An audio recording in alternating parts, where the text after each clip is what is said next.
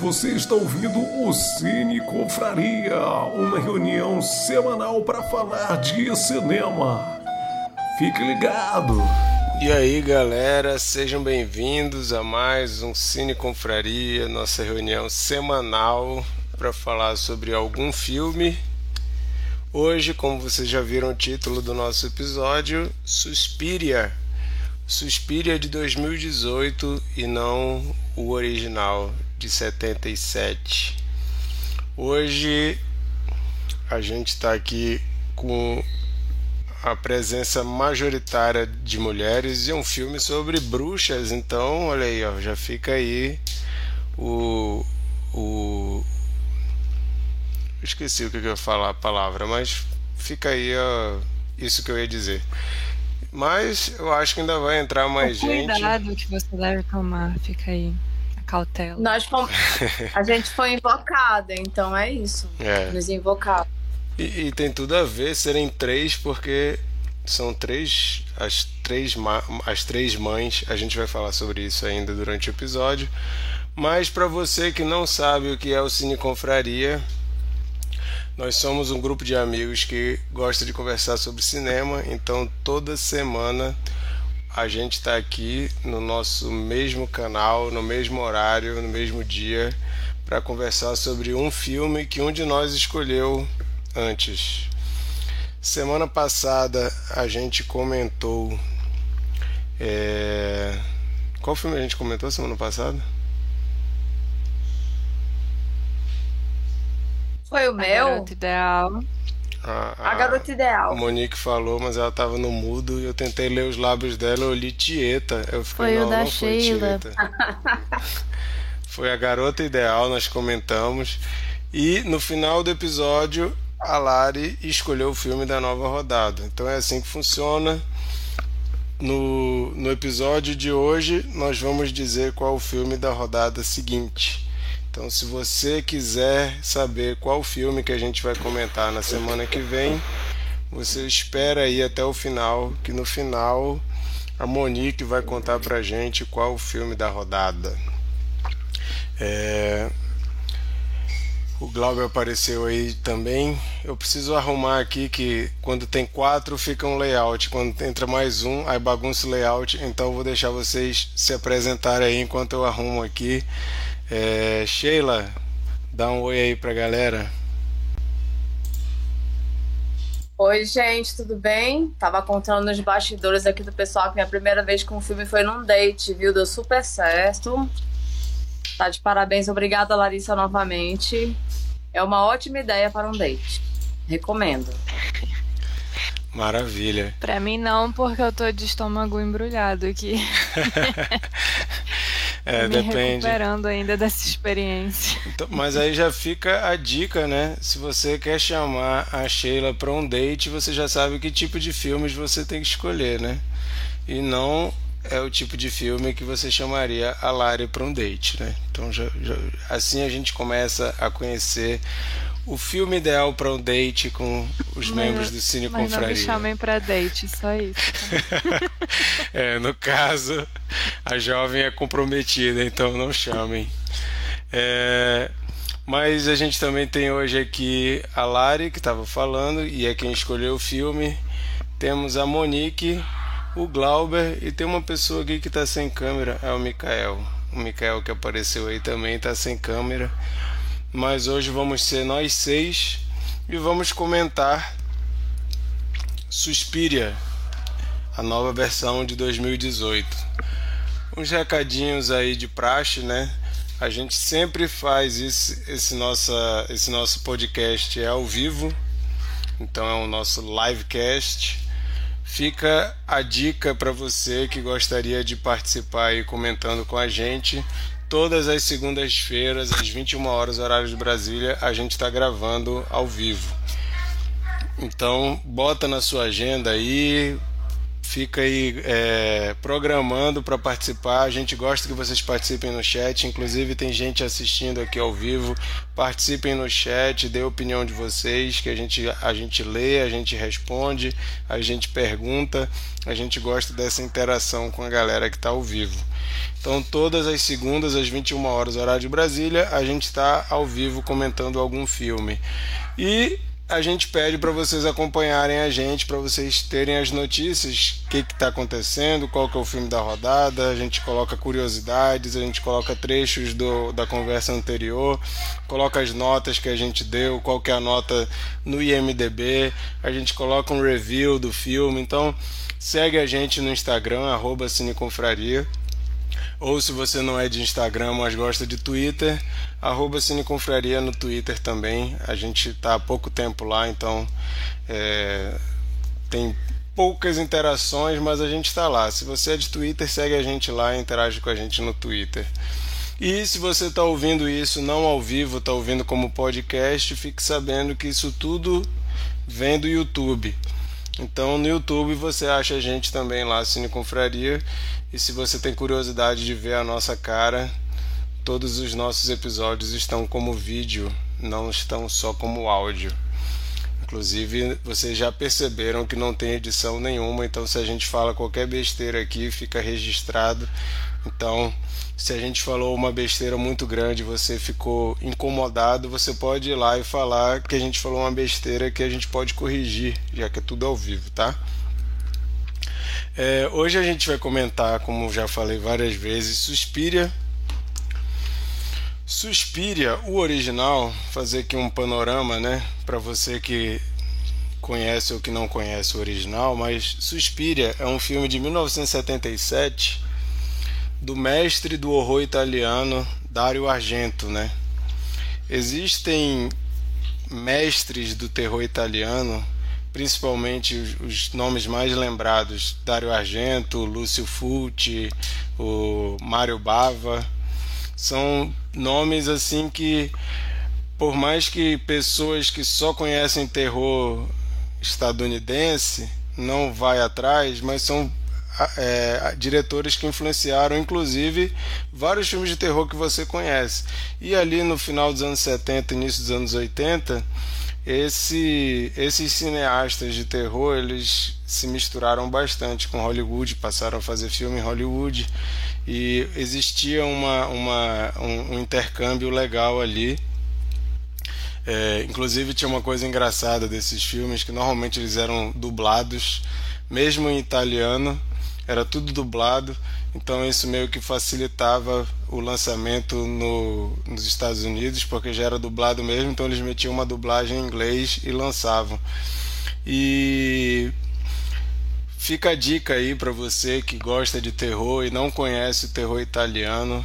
Terror italiano, final dos anos 70 e início dos anos 80, é maravilhoso, é icônico e influenciou pra caramba o terror que a gente conhece como o terror mainstream, principalmente nos anos 80. Pode falar, Lari.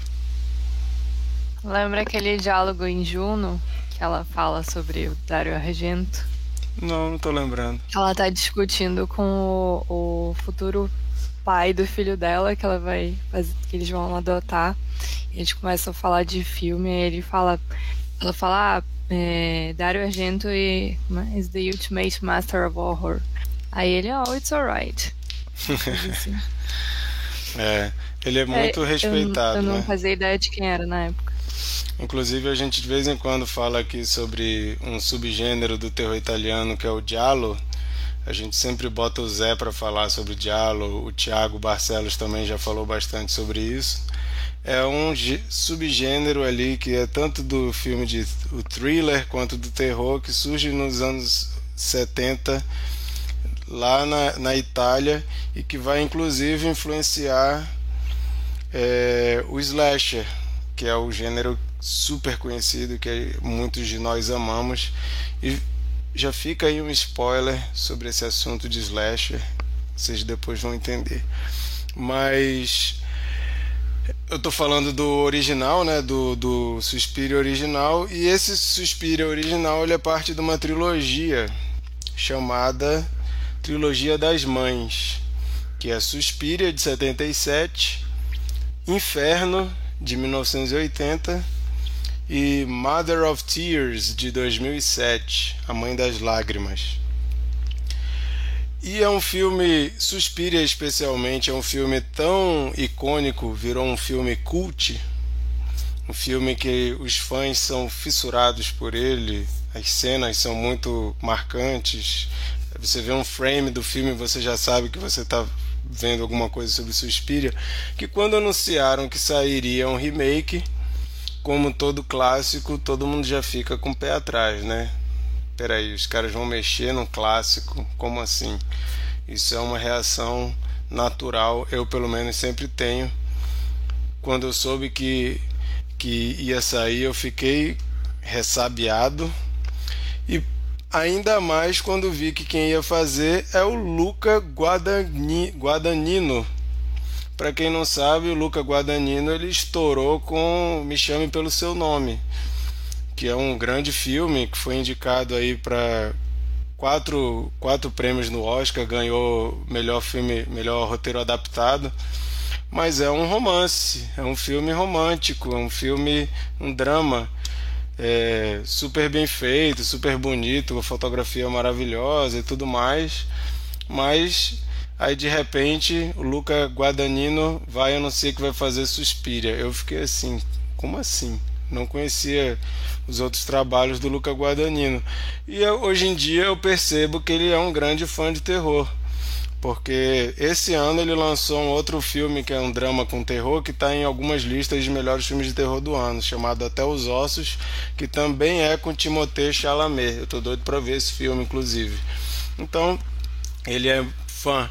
E uma coisa também interessante é que ele é amigo da Tilda Swinton há muito tempo. E mais de 20 anos atrás, a Tilda Swinton e o Luca Guadagnino já tinham comentado que eles precisavam fazer uma versão a Tilda Swinton fala inclusive um cover, não fala nem um remake, ela fala um cover, um cover de Suspiria. Então não foi assim uma coisa que o Luca resolveu fazer do, da, de uma hora para outra, mas é um projeto que ele, junto com a Tilda Swinton, tinha vontade de fazer há muito tempo. É... Então, só quis fazer esse, esse panorama para a gente entender do que, que a gente está falando, né? O que, que era o, o Suspiria original, quem é o cara que resolve fazer o Suspiria novo em 2018, né? E agora a gente vai comentar um pouco o filme. Vou chamar aí o Glauber para começar hoje. Glauber, já tinha visto, viu pela primeira vez, como é que foi a recepção, como é que foi a experiência, fala um pouco aí. Eu vi, eu vi o filme pela primeira vez, não tinha assistido essa versão ainda, conheci as versões há muito tempo atrás, lembro de já ter visto, mas me lembrava muito pouco. E fiquei encantado com essa nova versão do Suspiria. Gostei bastante de toda a ideia por trás e de todo o universo que foi criado nesse mundo aí da, do Coven, né, das bruxas, e esse universo que mostra e, e, reflete um pouco do poder das mulheres dentro dos filmes. Confesso que a, a, a, a Tilda Swinton ela me surpreende quando no meio do filme eu me dou conta de que ela faz mais de um personagem e, e, e ao, me, ao, ao, me dar conta de que a, o doutor é feito por ela me faz ficar surpreendido ali e me traz uma mensagem muito interessante sobre um, é um filme que fala sobre principalmente poder, sobre mulheres e sobre a força das mulheres, né? Então muito interessante. E você não vê nenhum personagem, digamos assim, masculino. Quando, quando a gente vê um, um personagem masculino, você vê que ele é interpretado por uma mulher também. Então. Foda que o Prime entrega, né? A gente aperta no pause e vê que eu, eu, os atores. Foi exatamente o que aconteceu comigo, viu, Mari? Eu tava, eu tava lá indo, aí eu olhei assim, eu falei, cara, eu, num, num primeiro momento eu não reconheci o doutor, e aí depois, no meio do filme, eu dei um pause e aparece a Tilda, a, a Tilda Swinton como o, o, a pessoa que interpreta o doutor. E aí eu fiquei meio. Quando eu prestei atenção, quando você se dá conta que é ela, né? você fica surpreso, ao mesmo quem... tempo encantado, porque não, é surpreendente. Para quem não, não entendeu e nunca percebeu isso, né? No Prime, toda vez que você está assistindo uma coisa no Prime, quando você dá uma pausa, ele diz quem são os atores que estão aparecendo na cena, né?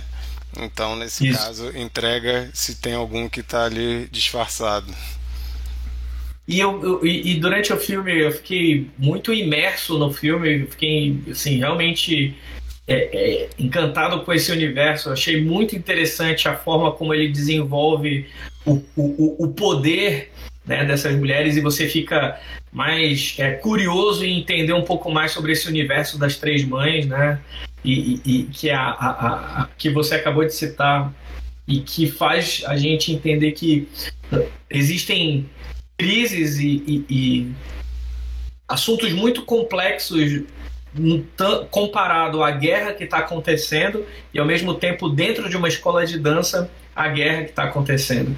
E você transformar os movimentos das, das danças coreografadas em, uma espécie de magia, né? De como ela fala, você, os seus movimentos são como se fossem letras ou como se fossem palavras escritas no ar, como se fossem é, spells, né, encantamentos, e você é capaz de mudar a vida das pessoas nesse sentido, me fez, me fez ficar assim, muito reflexivo sobre a ideia de que a dança também é capaz de, de mudar a percepção das pessoas tiveram cenas ali que me deixaram embasbacado, né? Então, a cena em que a, a, a, atriz principal, a personagem principal começa a dançar e isso refletir diretamente no, no, no, nas consequências do corpo da, da moça que ela substitui. Eu não vou me lembrar de todos os personagens, tirei o fim de semana para assistir o filme, mas que é uma cena brutal e ao mesmo tempo bonita, né? Cada movimento você você vê as consequências daquilo, me fez refletir sobre muita coisa.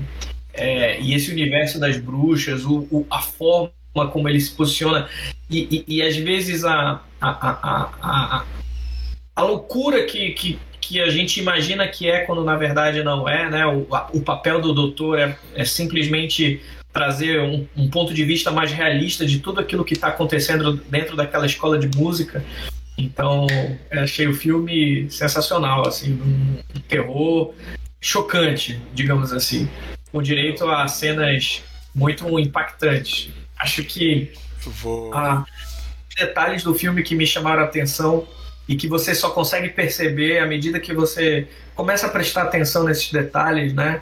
É o, o, o poder das mães, e quando eu falo mãe, não apenas das bruxas, mas aqui representa cada um desses sentimentos de sofrimento mas da mãe da personagem principal que coloca ela como se fosse um erro ou um resultado de um pecado.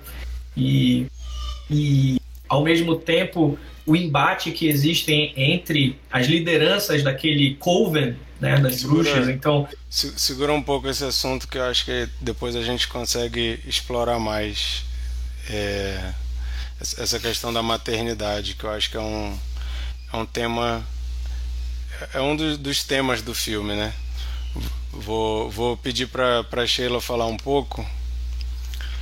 É, esse filme ele foi criticado por algumas pessoas porque o, o Luca Guadagnino ele descreve o filme como um filme feminista. Mas a galera fala, é um filme dirigido por um homem, escrito por um homem, querendo contar uma história feminista. E é um filme realmente, eu acho ele extremamente feminista, né?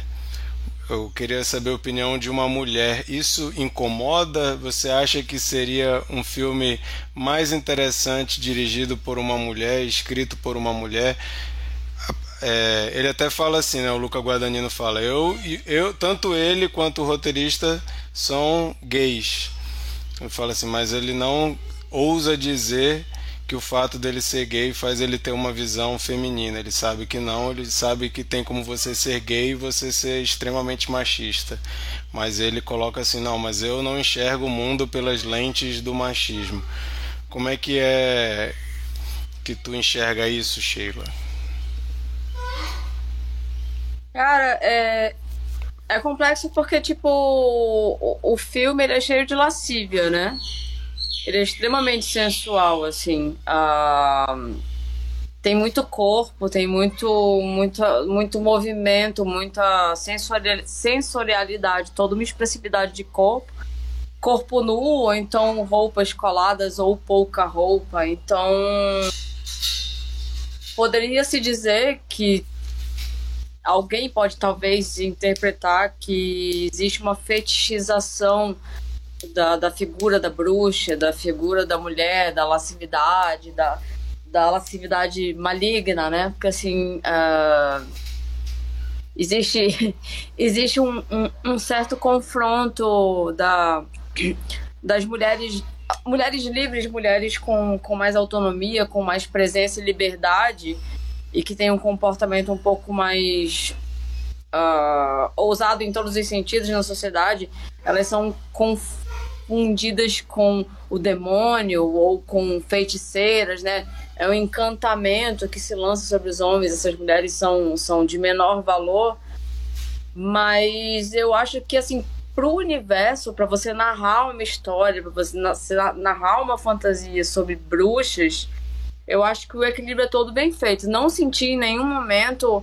uh, uma fetichização desagradável ou um, um, uso, não senti uma, uma bem diferente de Marilyn, né? Assim, acho que Marilyn tem muito corpo, tem muito tudo, tem Blonde. muita sensualidade.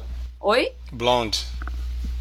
Ah, é, Marilyn, perdão, Blonde, tô só fico, eu tô com mania desse nome na cabeça. Mas ao mesmo tempo, é, eu lembrei muito da, em questão de sensualidade e de sensualidade feminina, de uma forma elegante, de uma forma não fetichizada, assim, patriarcal. Eu lembrei de que a gente viu recente agora, é, Crimes do Futuro, né? Uhum. Crimes do Futuro. Inclusive, ele tem, para mim, ele tem um paralelo muito grande sobre a plástica do grotesco, né? É, é, Existem muitas imagens que são de embrulhar o estômago, mas ao mesmo tempo elas estão tão plasticamente bonitas que elas são bonitas de ver, assim. Essa cena que o Glauber fala, em que toda a ação da, da Dakota gera um, um, um dano físico na moça que ela está substitu substituindo, são danos assim super agressivos, né? Você tem um, uma distorção de corpo, você tem uma quebra de corpo, mas é extremamente plástico. Então eu não, não consegui é, me incomodar com isso. Eu acho que a linha estética do filme, a plasticidade, eu acho que é toda muito elegante e eu acho que, assim, como mulher, você acha é, é, é ver aquelas mulheres daquele jeito. E é, é, é gostoso ver. Hã? E, e é engraçado que a única cena assim de corpo masculino é eles zoando o tamanho do pinto do cara. Exato. Aquela cena ali é meio bizarra, né? Mas essa cena é muito boa e assim, elas fazem, tem aquela ordem lá extremamente protetiva e, e esse momento que elas estão zombando do cara, é, eu acho que é justamente um, um, decreto do quanto esse filme não, não, não toca nesse ponto, né? E a brincadeira delas não é só mexer, é brincar com o tamanho. Uhum. Né? Tornar ele vulnerável nisso, assim, é, é, é, subverter a ordem, tipo assim, o que geralmente homens usam como imposição de poder o falo, né, o poder do falo, elas usam o inverso, elas fazem ele se tornar vulnerável, né, é, é, lobotomizado, para brincar com o falo dele, que é um falo pequenininho e rir dele. Então acho que essa cena, ela, ela, ela, ela bem lembrado, Marquita, eu acho que ela decreta que esse filme não se trata disso. Eu acho que ele não tem não é machista, ele não é uma, uma interpretação machista. Eu acho que ele faz umas brincadeiras interessantes desse poder da mulher, do corpo da mulher, etc. Uhum.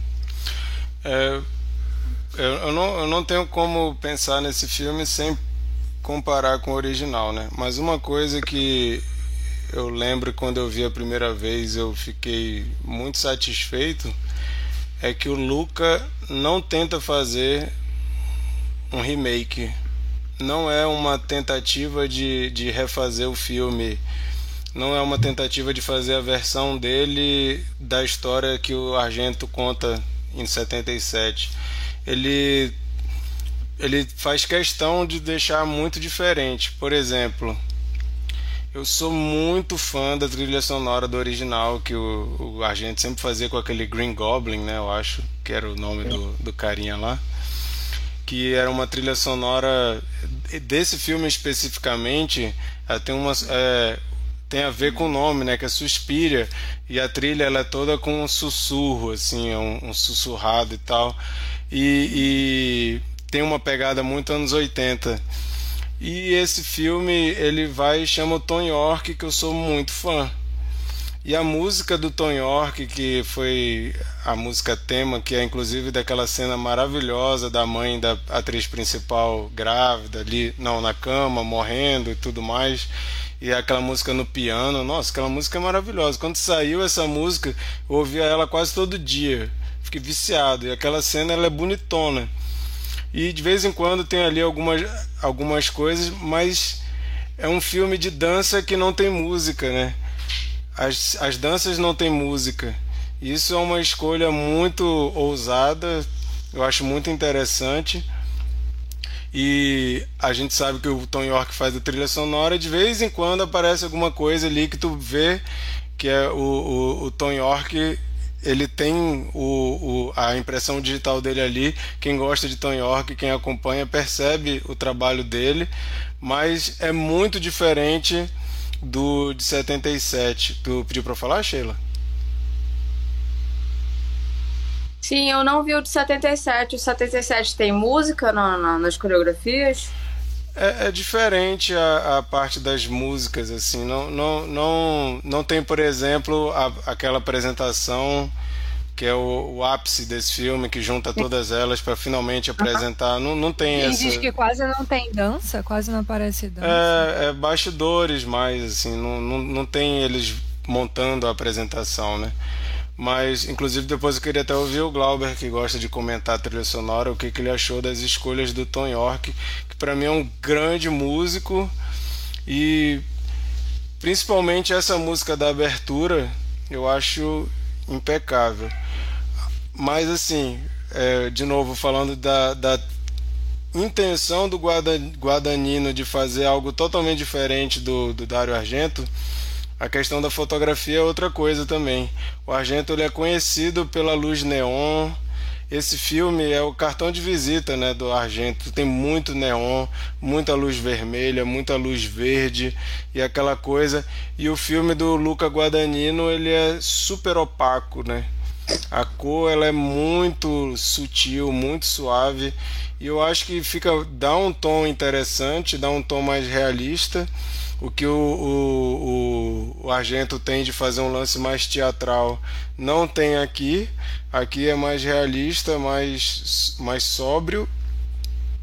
Então, é, e, ele, e ele busca contar a história com outro, outro, outras ênfases, né? Ele tenta colocar esse lance da investigação ali do, do doutor lá que está meio que investigando e é bem diferente do original. E ele, ele cria tantas camadas ali que o filme tem uma hora a mais do que o original. O de 77 tem uma hora e meia, esse tem duas horas e meia. Então, para você ver o quanto, quantas coisas ele foi colocando a mais ali, essa importância para dança e, e tudo. É, e tem coisas bem diferentes. Então, assim, quando eu vi, eu, como eu falei, né? Quando eu soube que ia ter, eu fiquei com o pé atrás. Quando eu vi que ia ser o Luca Guadagnino, eu fiquei interessado. Eu, peraí, um cara que faz Me Chame Pelo Seu Nome vai fazer um terror do da história do Argento, não, isso eu quero ver. E quando eu vi, eu fiquei, cara, são obras totalmente diferentes. Para mim não é assim a tentativa de melhorar o que o cara já fez. Eu acho que ele não tenta emular o clássico. Ele tenta fazer outra coisa que para mim funciona muito bem. Eu gosto muito ainda mais do original, porém acho esse filme fantástico também, esse novo Suspiria. É, quer comentar a trilha, Glauber? Não, pode, pode seguir aí, depois eu falo da trilha. Beleza. Mikael, fala aí um pouco. E aí, pessoal, Desculpa aí o atraso. Estava aqui é, ocupado com as crianças e acabei perdendo um pouco a hora. Bom, é... Assistiu o filme com os filhos, Mikael? é, não, isso aí não.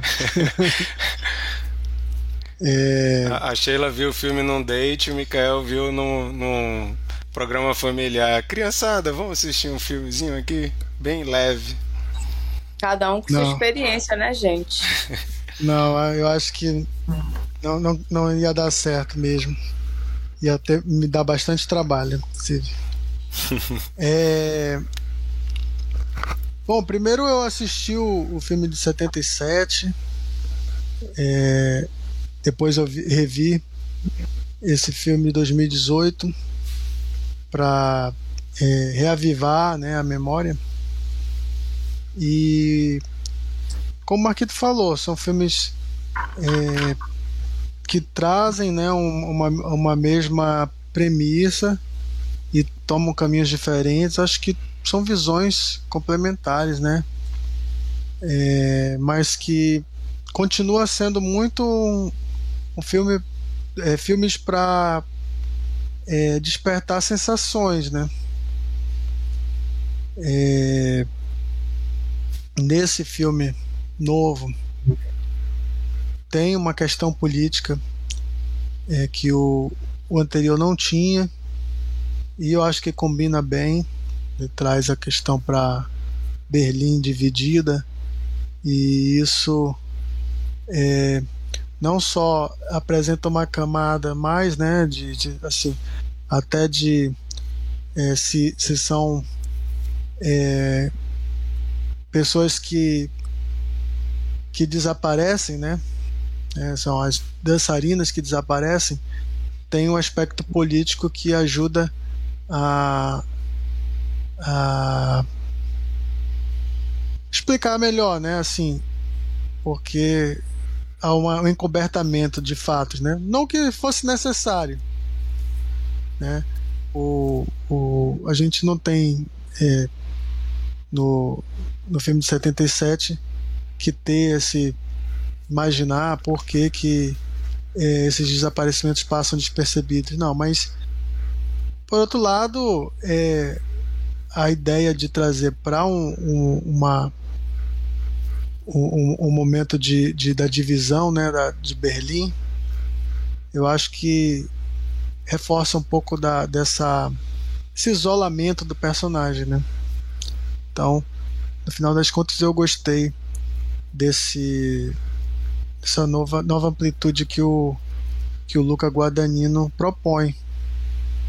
É, Marquito falou bem aí da trilha sonora e não, eu, eu ainda acrescentaria a edição de sons, eu acho muito é, eficiente assim para contar a história.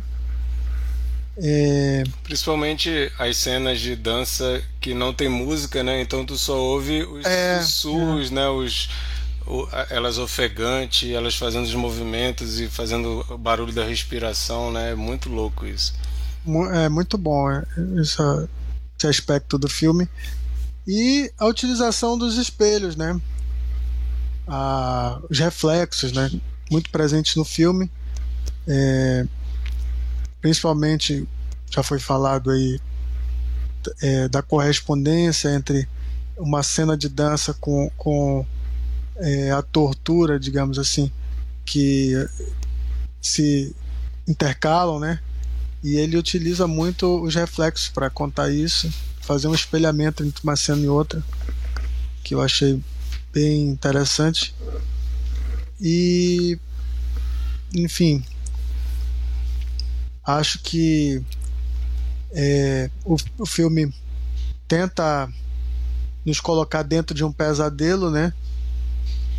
É, os dois, inclusive, os dois filmes. Mas eu acho que é, o, o Luca Guadagnino ele, ele consegue é, no, no, provocar bem isso né, dentro da gente, assim, é, despertar é, através de, de, de, das cenas é, você realmente está vivendo um, um, um, pesadelo de uma mente perturbada, assim. Tem, é, tem um, no, no... tem um ponto do filme que ele fica meio cisne negro, né? Sim. É, tem um negócio interessante sobre, se você for. Eu procurei ler um pouco mais sobre a mitologia, né? A mãe Suspiria traz a ideia de que você cresce através de sofrimento. No filme original a gente vê muito isso comparado às dores de uma escola de dança, né, onde para você ser excelente você precisa de muita dor e sofrimento para chegar à perfeição da dança.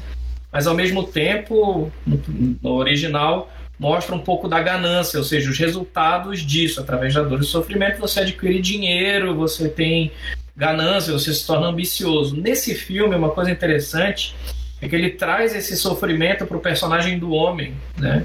E quando você falou aí do feminismo em si, tem uma frase que ela fala no final que eu achei bem interessante, só para só comentar esse ponto que o Mikael falou, que é, ela fala bem assim, você já sofreu o suficiente, ao contrário dos demais homens, que para aprender muita coisa precisam sofrer muito, você já sofreu bastante na sua vida. Então eu te liberto desse sofrimento. Então é, tem uma mensagem bem interessante sobre uhum. essa, esse, essa personagem, né, que é a Suspiria, a mãe Suspiria, que tem esse, essa, essa missão de ensinar através de sofrimento e você vê que no filme todo o processo de aprendizado daquele grupo de bruxas também passa por esse processo de sofrimento.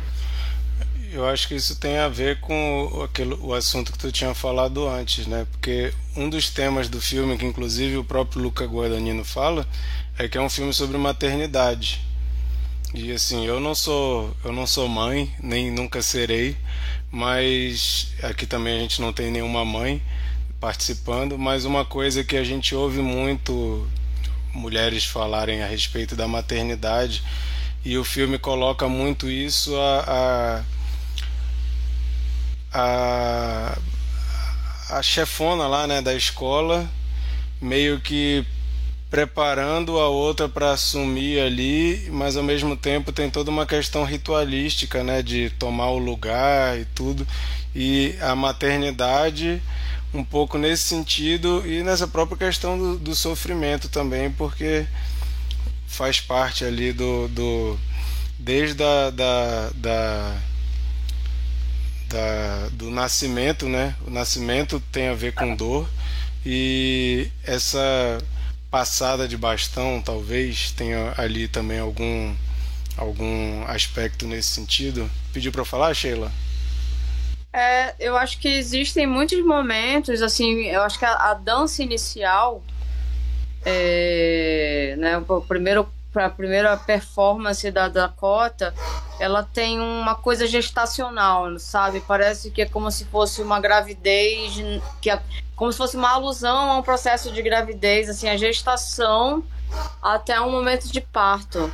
Tanto que quando ela termina a dança, a outra bailarina está toda transformada, ela já é uma outra coisa, né? Ela, ela ela já sai, ela sai de, de um estado humano para um estado totalmente destruído e quando termina é como se ela expelisse algo, ela está exausta, ela tem, ela tem aquele acesso de dor. Então eu acho que em alguns momentos existem essa, essa existe uma alusão às dores, às questões gestacionais e ao tipo um parto, contrações. Tem toda essa agonia da maternidade né? Desse, desse ápice de, de parir algo. Então acho que tem muita alusão a isso também. Uhum. É, vou passar para Monique e antes de passar para ela só mais uma informação, né? É que perguntaram do Luca Guadagnino se teria sequência, já que o original é uma trilogia, né? E ele falou assim: Vocês estão loucos? Vocês viram o fracasso que foi esse filme na bilheteria? Nunca que vão deixar a gente fazer uma sequência. E esse filme não se saiu bem nas bilheterias. Não, talvez a gente possa até conjecturar aqui por quê. Mas Monique, por que, que você acha que o filme foi um fiasco na bilheteria? O novo? Novo. Então,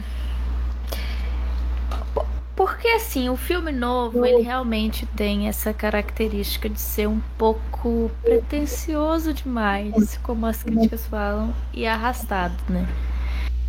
Mas tem isso que você falou e todo mundo já falou, né? Que não tem como você comparar um filme com outro como se fosse um remake ou como se fosse um reboot. Realmente acabam sendo dois filmes totalmente distintos.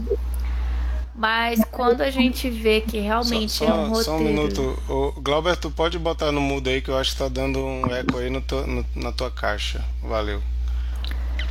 Quando a gente vê que o roteiro do Luca, né, ele realmente é baseado, se não cópia do que o Dario fez, aí fica difícil não fazer essa comparação do tempo, o ritmo do filme, as escolhas estéticas dele tudo que vocês já falaram realmente contribui para que o filme não tenha sido tão sucesso assim. Tirando também que lá em 2018 fazer um filme experimental ou algo assim não estava tão em alta como nos outros anos anteriores e até agora, né, que a gente tem estúdios independentes fazendo filmes de terror mais artísticos, experimentais, na época não era não estava tão em alta. Inclusive a uma das estrelas em ascensão aí do A24, né, a Mia Goth tá nesse filme. Eu gosto muito dela. Eu acho que não é um papel assim enorme, meu Deus, mas é legal que ela esteja ali. A Tilda Swinton, ela já é uma atriz que é super versátil. Quando você pensa em coisas experimentais também, você pode pensar nela e saber que o filme vai ser bom. Mas eu acho que tem essa coisa do saudosismo, né? Todo mundo que é fã de cinema tem essa coisa de que às vezes se você toca na obra original, você vai profanar ela de alguma forma. Então nunca vai ser bom o suficiente se você faz, até que se for uma homenagem, o fã de cinema não quer que mexa. Como a gente discutiu essa semana quando a gente foi ver um outro filme aí que foi mexido também, né? É, mas eu gosto do filme. Eu não consegui rever ele. Eu já vi o antigo, já vi esse. Vi esse quando lançou e vi mais uma vez, não consegui rever. Mas as cenas eu acho que elas são muito bem coreografadas. Eu acho muito bonito a forma que tem a coreografia. Não, acaba que não é um filme de dança. Mas a dança que tem, querendo ou não, né, a coreografia dos movimentos é muito bonita. É quase uma arte plástica, uma arte visual mesmo, assim, o filme. Eu acho que é muito mais visual do que a história.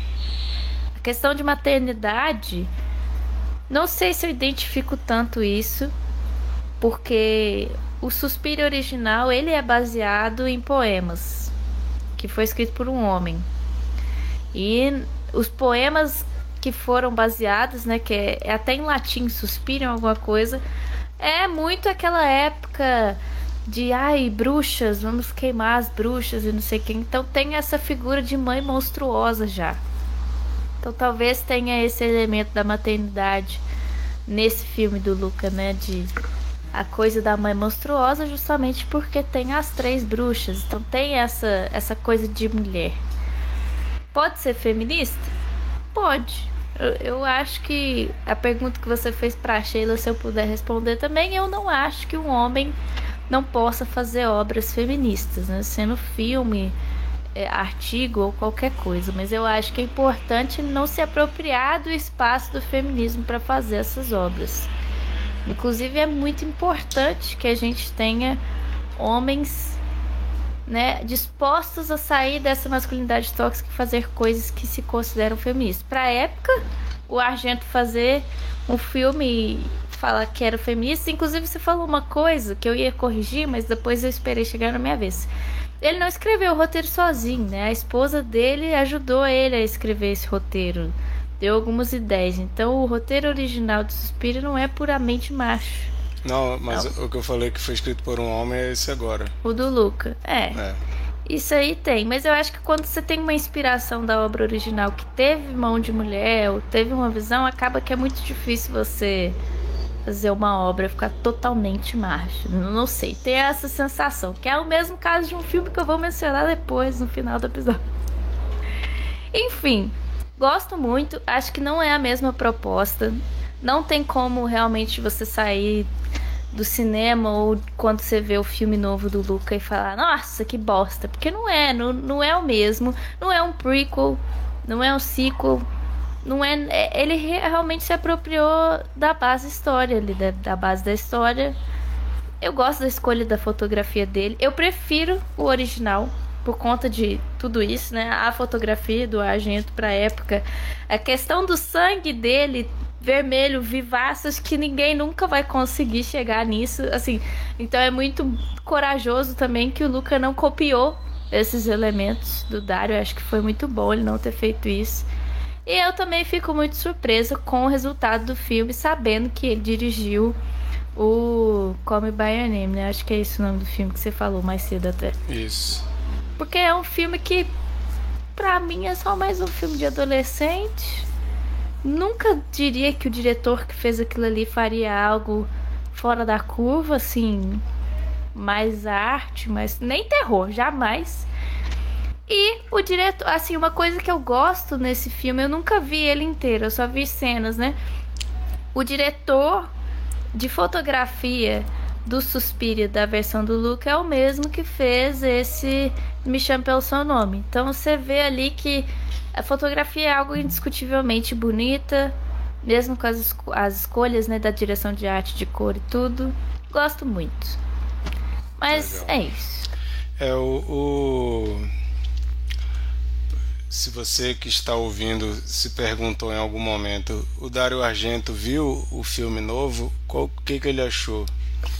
Ele viu e ele não gostou. ele não gosta do filme, ele diz que é um filme refinado porém não empolga, não dá medo e não tem música. Sim, Essa é a eu... opinião de Dario Argento sobre o remake de Luca Guadagnino. Eu concordo quando eu falo que ele é um filme arrastado. É um filme de artes. Não é um filme história, não é um filme de direção é, terror. Ele é um filme bem de arte mesmo. As escolhas todas são muito de filme de arte. Sim, é meio escroto, né? Botar um, um, como se fosse um gênero, filme de arte. Mas essa pegada mais artística, é, várias escolhas ali acabam botando, né, uma etiquetazinha assim, filme de arte. E pois é, mas isso parecendo que é uma coisa ruim, eu não, não sei. Não é, é uma coisa ruim, né? né? São opiniões. Eu não vejo dessa forma, não acho que o fato de ele ser mais artístico é um filme ruim ou arrastado. Mas eu acho que é mais a comparação. Eu acho que o problema é a comparação. Porque, por exemplo, esse ano, 2022, tem um filme que está em várias listas de filmes, de melhores filmes de terror do ano, chamado You Won't Be Alone. You Won't Be Alone Anymore, eu acho. Que quando eu vi o filme eu pensei assim: que isso, bicho? Parece um filme de terror dirigido pelo Terence Malick. É um filme arrastado, super poético, com umas cenas de terror no meio, mas o filme lento, lento, lento. Eu tava até meio com sono quando eu vi, eu tava assim, nossa, eu queria que acabasse já. Mas assim, terminou o filme, eu falei, é um filme belíssimo, muito bem feito, maravilhoso. E para mim é. Quer, quer ver como seria o Terrence Malick dirigindo um terror? É esse filme aí. E é um filme bom, e tá aí como melhores do ano.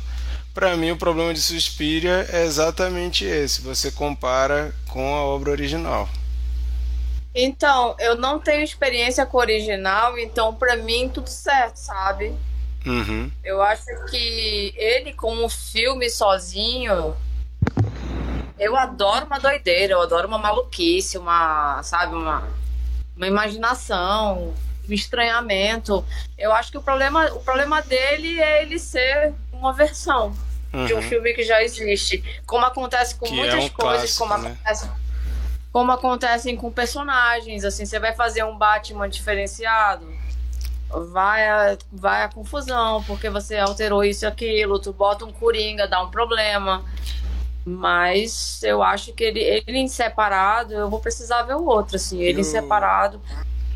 E, e, os remakes, eles sempre são problemáticos, né? Porque, por exemplo, a gente tem na história um remake totalmente ridículo, assim, na minha opinião, mas que foi um grande fracasso, que é aquele remake de Psicose que o cara quis refazer até os enquadramentos. Pra que que você vai fazer um remake se você vai refazer tudo igual, só vai mudar os atores, né? Existe a, a, a necessidade de você fazer alguma coisa dessa? Então, assim, se vai fazer um remake, eu prefiro que você faça dessa forma que o Luca tá fazendo coloca a visão dele, é como se fosse uma versão mesmo, é igual versão de música.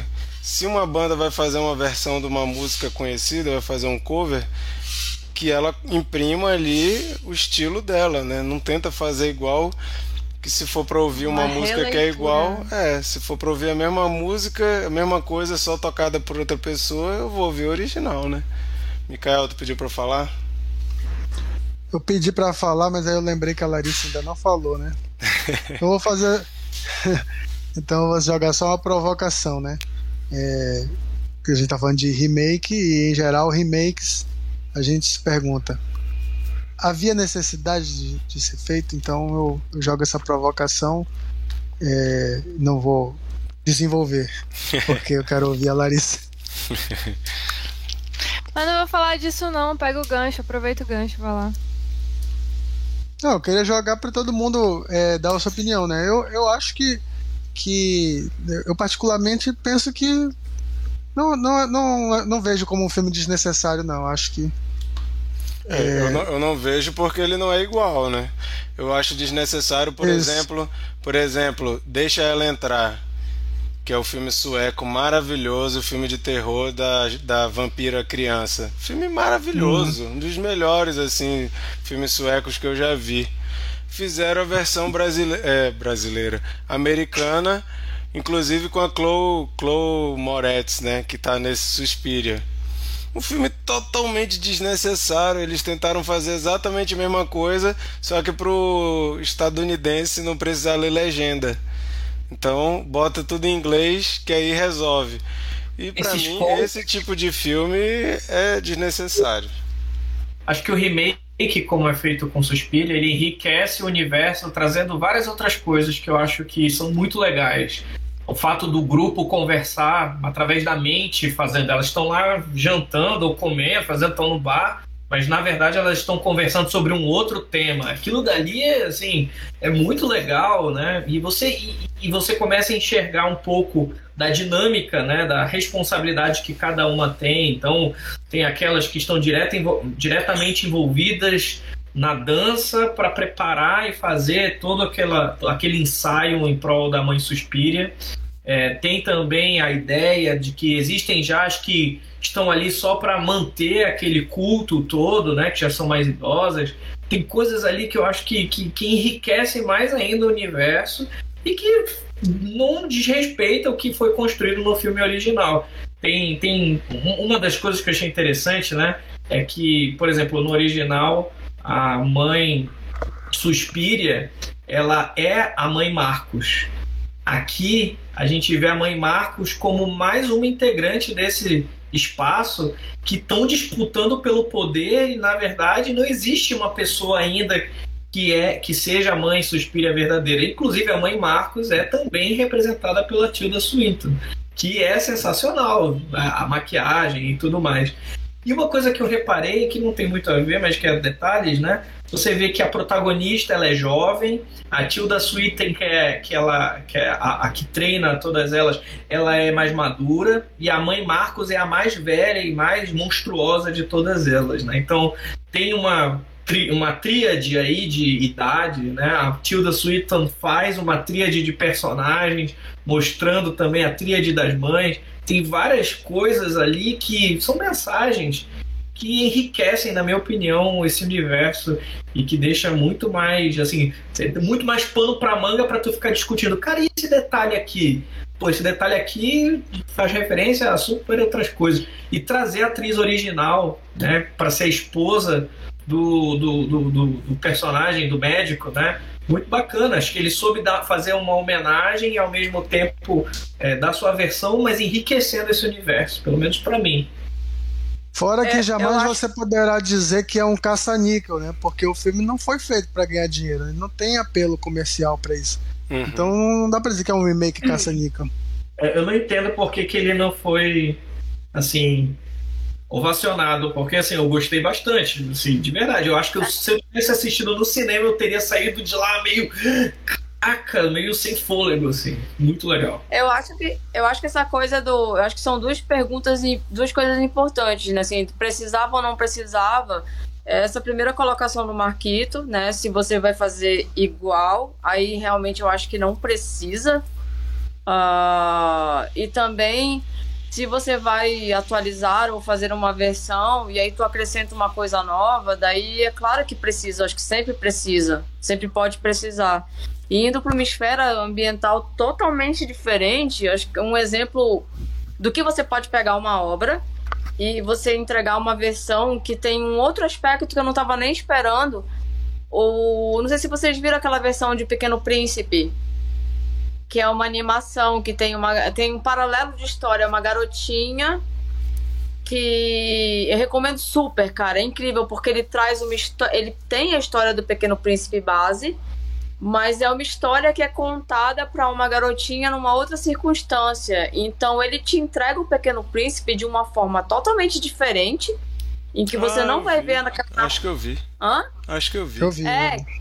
que ela tem uma vida regrada e ela descobre que tem um vizinho que traz uma, uma coisa lúdica para ela. E aí ele traz a história do Pequeno Príncipe. E aí você entrega uma outra coisa, né? Então é, eu, eu acho que é nesse É sentido. um senhor? É um senhor. Ele Ah, tem um tá. avião em casa, exato. Isso. E aí é a questão do é a questão do desapego, né? Do desapego da obra, do desapego do formato. Uhum. Vai, Lari.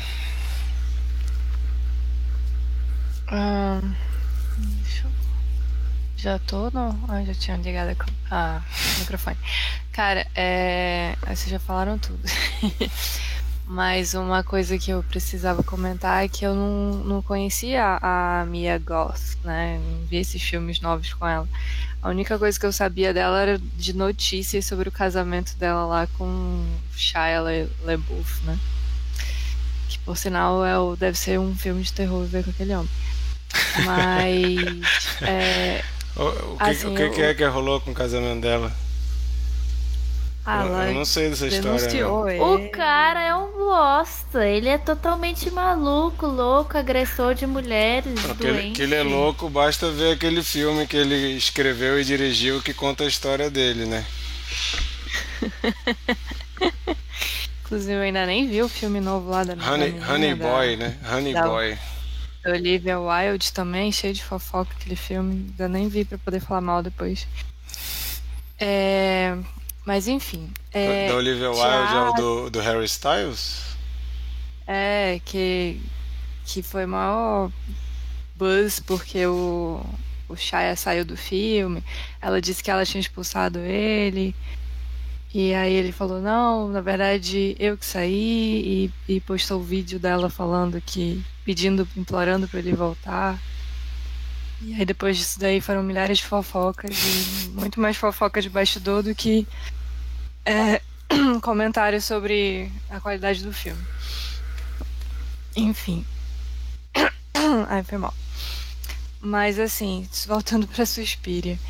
É, cara, eu, eu acho. Eu odeio terror, né? Assim, esses terrores com coisas nojentas, eu, pra mim é, é, é difícil. É, preciso me esforçar. E foi tu que Mas é um escolheu. filme lindo. Foi eu que escolhi porque eu preciso honrar com, com outubro. Mas é um filme lindo, assim, é um filme que, que se fosse, por exemplo, adaptado para o teatro, acho que ele seria lindo igual também. Ser, é, é um filme teatral, né? Um, muito técnico, né? A mixagem de som muito boa, a maquiagem é muito boa, né? A gente vê na caracterização da Marcos. É, a trilha, uns falaram mal, mas eu adoro, mas eu sou enviesada porque eu amo Tom York. E sim, eu lembrei demais de Cisne Negro, né? Essa transformação. Cisne Negro também foi um filme difícil para mim. É, mas essa transformação da mocinha, né? De, de, de ter, é, é, assumir esse lado animalesco, esse lado sensual, furioso, né? A, ela no final rasgando o próprio peito, né? Aquele peito que forma uma pepeca gigante. E, enfim, ela, ela, o fato dela ter chegado naquela escola, né? Pra, pra a, meio que tirar aquela Marcos, aquela que é uma enfim, que ela não, não tá ali pro, pro, pelo bem da, do clã, né? Ela, ela simplesmente pensa só nela mesma, só quer usar as garotas para o seu próprio benefício, né? E continuar vivendo. É, tanto que ela é justa, né? Ela é justa lá, ela só mata, a, no caso a Suzy, só a Mother Suspirium, ela só mata mesmo as bruxas que votaram na, na Marcos, né? Aparece aquela aquela montagem maravilhosa, enfim, tem inúmeras montagens maravilhosas. Vocês citaram muito bem aquela cena do da primeira dança, né? Que inclusive é, era uma, uma cena que eu fechava os olhos quando aparecia a, a menina se quebrando todinha. Só que não dava, porque aparecia ela e depois aparecia a, a dança, aparecia ela, aparecia a dança. Aí eu fechava, abria, virava pro lado, virava pra frente. Então era muito difícil. Mas era, é, a, a, as montagens são lindas, né? E essa montagem da mostrando as bruxas votando na Marcos e, e ela matando, né? A, a Mother matando em seguida. Todas essas, essas edições são muito legais. E, e, outra coisa também que eu refleti, que eu tinha, eu, eu tinha até ficado meio incomodada, era o fato de mostrar esses atentados, essas rebeliões, né, do, para contextualizar o, o, a história da época, né, onde que, que era, onde que estava aquela Alemanha ali, que, é, Berlim. Mas o Mikael falou e realmente faz todo sentido para encobrir a, para entender como é que, que ficou coberta a história dos desaparecimentos, né? E ainda mais que eles citavam que a Patrícia era é, também participava das rebeliões e tudo. Então fez mais sentido aí. Porque antes eu ficava, gente, por que, que eles estão citando? Não param de citar notícia, notícia. Não faz sentido, não tem nada a ver com, com o roteiro do filme. É só pra gente saber em que ano que tá se passando isso, que é o, o tono alemão e pronto. Aí o Mikael falou, ah tá, fez sentido. E é isso. Eu vejo não só os desaparecimentos, mas que ele também faz uma comparação da rebelião que acaba acontecendo dentro do próprio Coven das bruxas, né?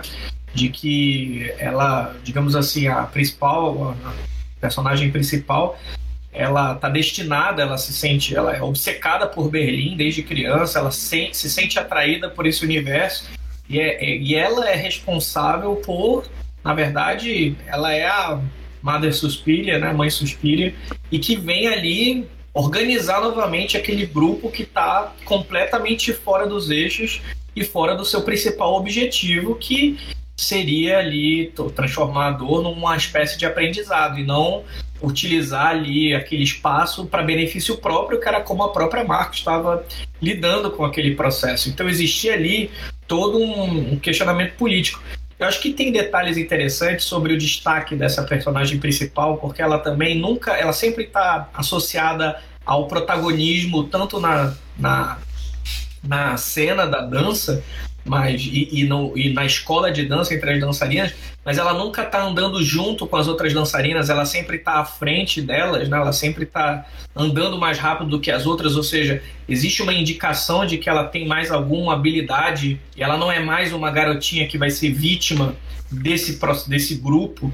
E tem um negócio também que eu também acho interessante, é que essa, nesse universo das bruxas eles trazem muito essas coisas dos talvez os poderes que a gente não imagina que elas têm.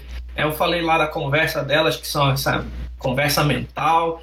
Outra coisa que eu me lembro que, eu, que, me, que me chamou a atenção era essa transferência de talentos, né? Então, por exemplo, no grupo tinha a, a moça que sabia saltar na altura certa, no ritmo certo, e a, e a como é que é o nome da personagem que era professora delas? Eu esqueci. É, não é a Clark, é a, é a Blank.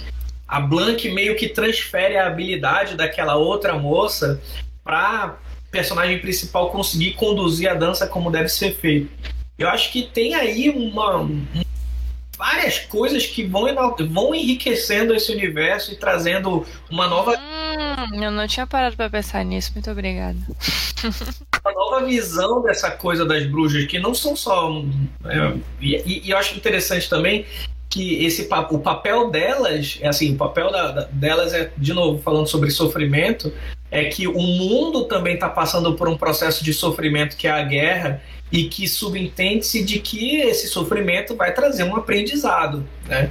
E, e, e, e, assim é bem interessante essa correlação da guerra, né? Não só do que está acontecendo dentro do Coven, mas também de que isso também faz parte desse processo de aprendizado do mundo, né? E que apesar de após a guerra né, todo mundo está vivendo bem numa Berlim né, mais tranquila, as marcas da guerra continuam presentes ali na parede, por exemplo, ou né, as cicatrizes da guerra continuam ali presentes e o sofrimento sempre existiu e ensinou muita gente a como lidar com isso.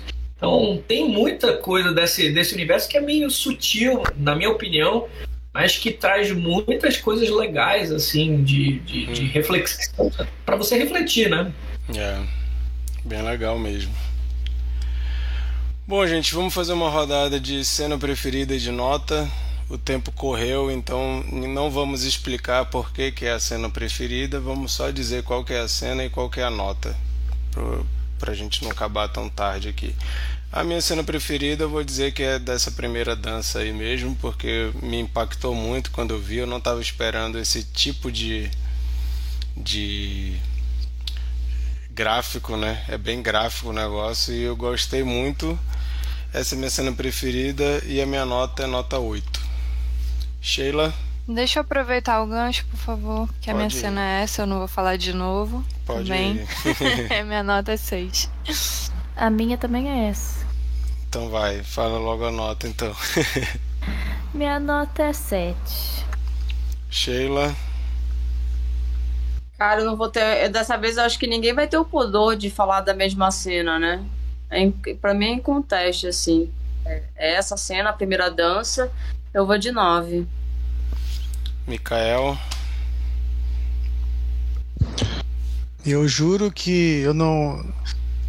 Eu, eu, não, eu já tinha escolhido essa cena também. Eu tava.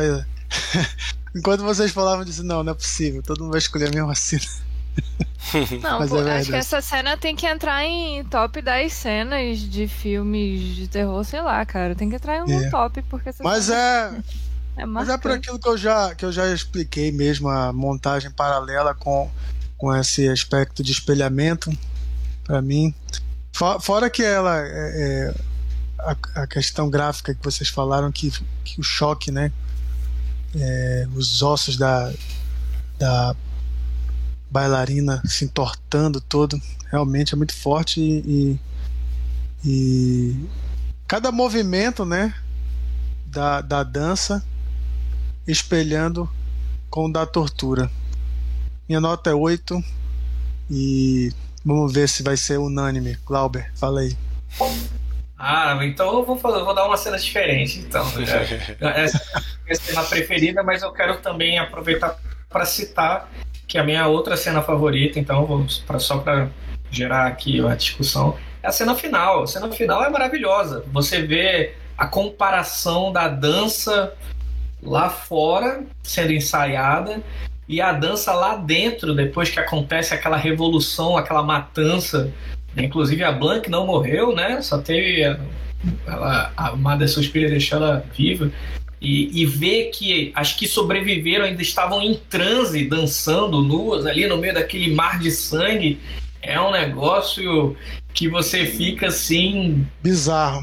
É, assim, é uma das cenas tão bizarras quanto a cena da, do, da, da dança que quebra os ossos da mulher, mas aquela cena também achei um máximo. Por isso que eu falei que. E a minha nota é Pode falar. Não, por isso que eu falei que eu queria ver o Bruno assistindo esse filme. Minha nota é 9. Massa. Bom, gente, então essas foram nossas considerações sobre o filme, nossas notas, nossas cenas preferidas.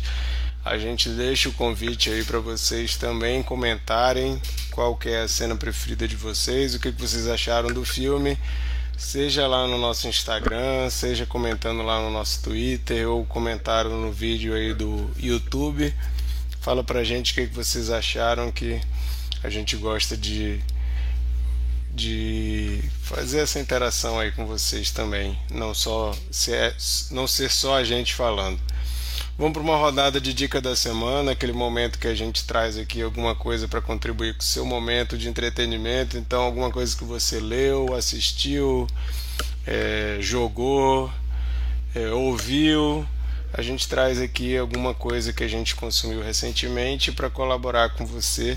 Depois você pode também deixar suas dicas aí no, nos nossos posts durante a semana. Sheila, começa aí. Ih, começou errado, não tenho dica. Não Próximo. Também Aí, não tem, não. Dá pra pegar a dica do Chico, coitado. que a gente deixou ele de fora, ele e Monique. É, Dá pra pegar a dica do Chico, substituir pela minha e tá tudo certo. Chico, deu é, certo. Vamos, Não, deu, vamos postar, dele, vamos dele, postar vai. aquela lá. É, eu vou, vou dar minha dica então. A minha dica, falando em remakes e falando de terror, estamos num mês que tem muitas estreias de terror. Eu estava muito curioso para ver o remake de Hellraiser. É um filme que eu gosto pra caramba. É um fenômeno aí, né? Se eu não me engano, ele virou um fenômeno de VHS, porque não era era um filme que foi lançado direto para home video na época, não é um filme de cinema, mas o filme conseguiu o feito de estar no mesmo patamar dos grandes das grandes franquias de terror como Jason, como Fred Krueger, o Pinhead virou ícone né, do terror. Quando você vai falar de terror, você sempre mete o Jason, Mike Myers, o, o Fred Krueger e mete o Pinhead lá no meio. E é um filme que o primeiro eu acho ele muito bom, muito bom mesmo, eu acho impressionante é, o, o filme. E eu fiquei, como sempre, com receio quando falaram que ia ter o remake. Aí quando eu vi também o Pinhead ia ser uma mulher. Isso não influencia muita coisa, mas vocês podem imaginar o chorume na internet, né? Da galera, ai, trocaram o sexo do Pinhead e tudo mais, sendo que, pelo que eu li nas histórias, existe Pinhead mulher numa das histórias é, que originaram o filme. Mas o filme saiu pela Hulu, que é o canal de streaming é, que não tem aqui no Brasil ainda e que fez inclusive o, o novo filme do Predador que a gente já comentou aqui. Mas saiu esse Hellraiser que não é um remake, não é um reboot, é meio que outra história nesse universo dos cenobitas. Para quem não sabe, os cenobitas são esses seres. O Hellraiser é um o, o Pinhead é um cenobita. E o filme é dirigido pelo David Bruckner, que fez recentemente em 2020 A Casa Sombria, que é um filme muito bom. Eu fiquei muito feliz com esse filme. E ele resolveu fazer o, o Hellraiser. Tava curioso para ver o que, que ele ia fazer. Para mim não tem o mesmo impacto do original, porém é um filme muito bom de se ver fazer, sendo feito em 2022. Eu sempre reclamo aqui que eu falo que o, o cinema perdeu um pouco a originalidade e a coragem de fazer coisas diferentes. E o universo do Hellraiser é um universo que dificilmente você veria ele sendo feito originalmente nos tempos de hoje. E é muito legal ver ele ver, ver esse filme saindo. Achei bom, um bom filme. E não sei quando e como que vai sair aqui no Brasil. Provavelmente deve sair pela Star Plus, porque muita coisa da Hulu sai na Star Plus. Mas enquanto não sai, você tem que dar seus pulos aí para achar. Vale a pena, muito interessante. A nova versão de Hellraiser. Mikael, É, é um filme que eu sempre quis ver, nunca tive oportunidade, mas agora entrou no Star Plus. Chama A Mentira Armstrong. E é um documentário né, sobre o Lance Armstrong.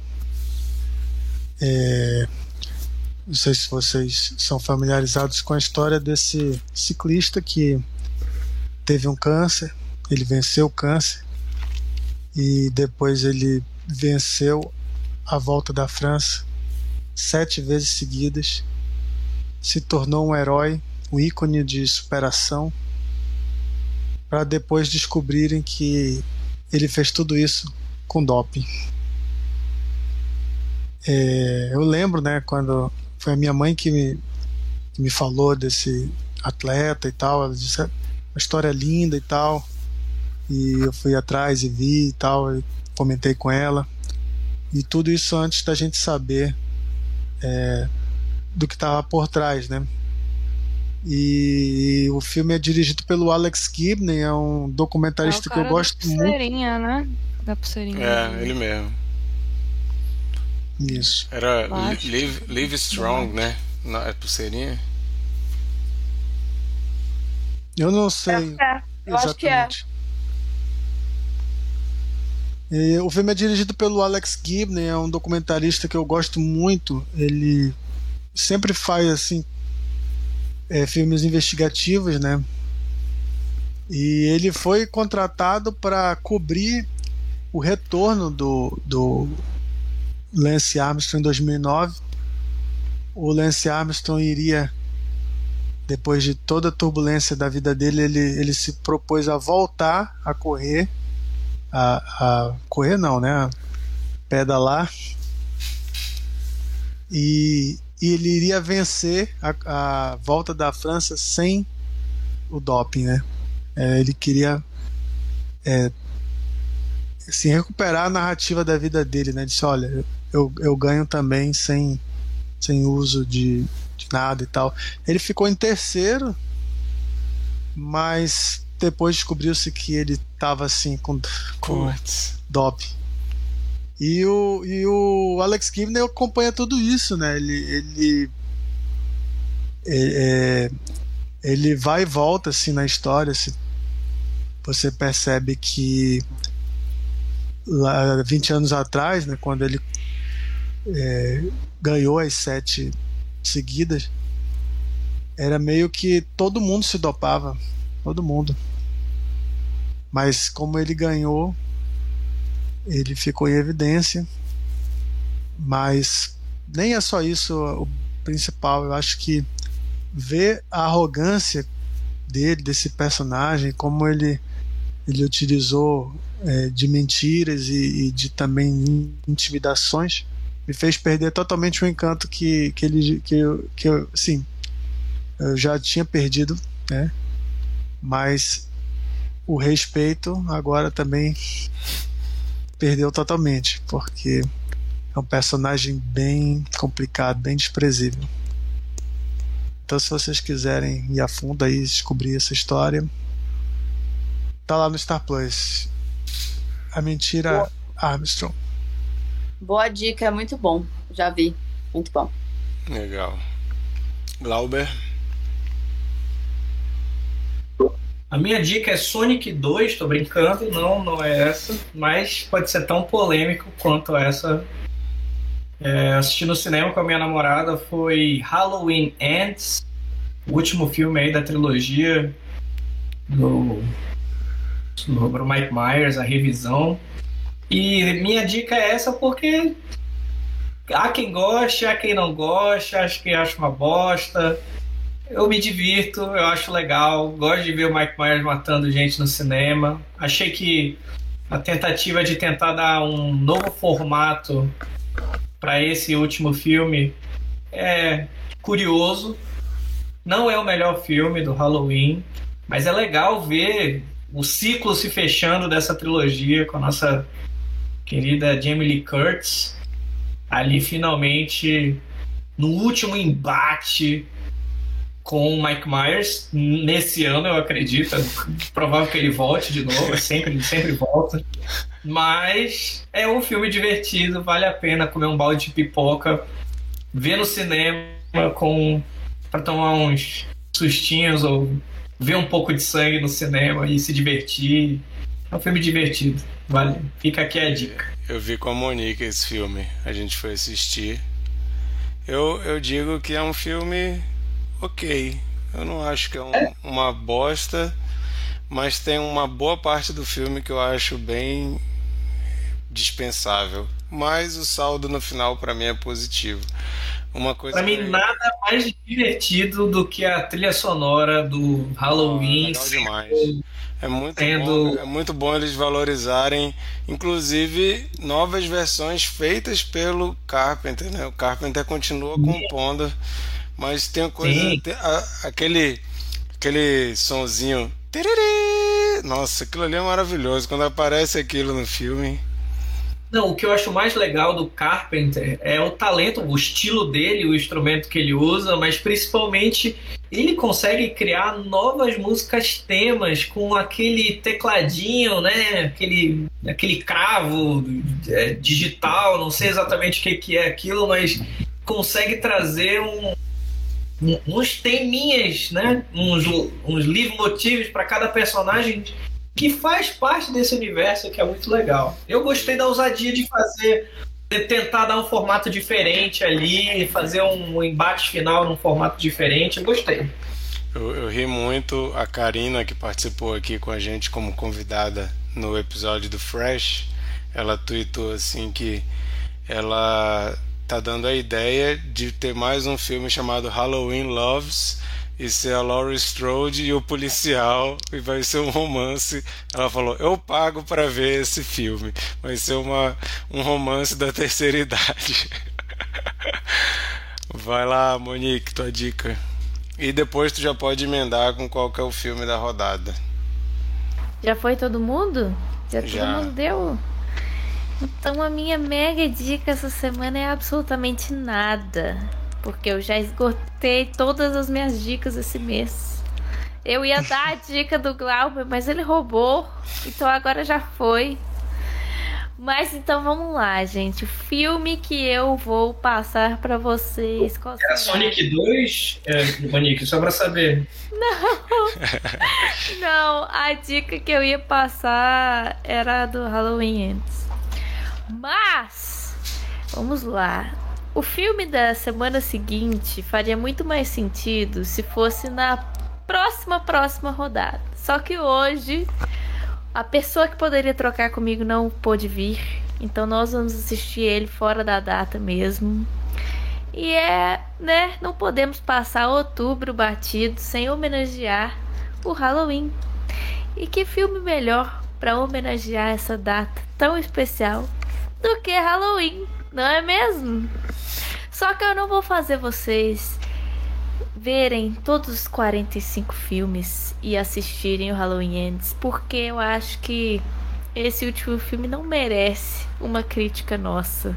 Acho que ele foi bom, mas assim, cumpriu seu papel no final. Então, para comemorar o nascimento dessa saga maravilhosa, onde tudo começou, e que aliás, o roteiro desse filme tem a participação muito especial de uma mulher então, por incrível que pareça, Halloween também pode ser considerado um filme pioneiro terror feminino. Por mais que o John Carpenter é o cara que sempre aparece como o dono do Halloween, na verdade, uma mulher também é dona desse filme. A gente vai assistir o filme de 1978, que é o primeiro Halloween, que traz a nossa querida Laurie Strode, que é a Jamie Lee Curtis novinha, a nossa Final Girl original e para dar aquela saudade de que essa saga já foi muito boa. Não que ela não seja, mas para lembrar onde tudo começou. E é isso. Espero que dizem, dizem, assistem. Dizem que o John Carpenter falou que ele odeia as novas versões de Halloween, mas ele só precisa ficar parado na casa dele que aparece um cheque dele e ele fica super feliz novamente com a nova versão de Halloween. Eu acho que se eu fosse ele, eu faria o mesmo, porque pensa bem, é, é igual o George Lucas, você faz uma franquia, ela é do caralho. Aí ela é tão boa que 40 e cacetadas anos depois as pessoas ainda querem fazer. Você vai deixar de vender seus direitos? Não vai. E o cara ainda ganha em dobro, porque ele cede o direito autoral e ele ainda compõe a música. Ele, não quer, ele tá rindo. Por mais merda que seja qualquer filme que já foi produzido que não seja os originais, que ele estava envolvido mesmo, ele deve estar numa banheira cheia de dólar rindo essas horas, falando: ai, amo ganhar dinheiro. Eu... E né? Daqui a pouco a gente vai ver Halloween em, Mar, em Marte. Não, ou... ai, vai ter Halloween pra sempre. Eu, eu não vejo mais. vai fazer o, o Halloween. E outra coisa, Michael Myers é um personagem que acho que hoje em dia quem nasce já conhece. É impossível você não conhecer essa figura tão icônica. E a trilha sonora, né? Todo mundo sabe. Você pensa, filme Halloween, você já vem a música na sua cabeça.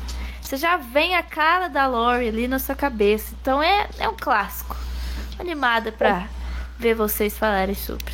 Você é... fala do Mike Myers do Halloween, não do Austin Powers, né? É, não, tem que fazer essa distinção é importante. importante.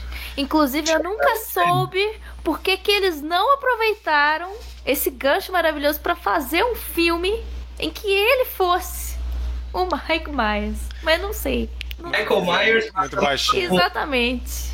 Exatamente. Mas é, pra você que quer saber onde tá o filme, você acha no Look, você acha no Paramount Plus, tá também na Globoplay, tá no NetNow, tem no Stars e tem para alugar também na Oi e só.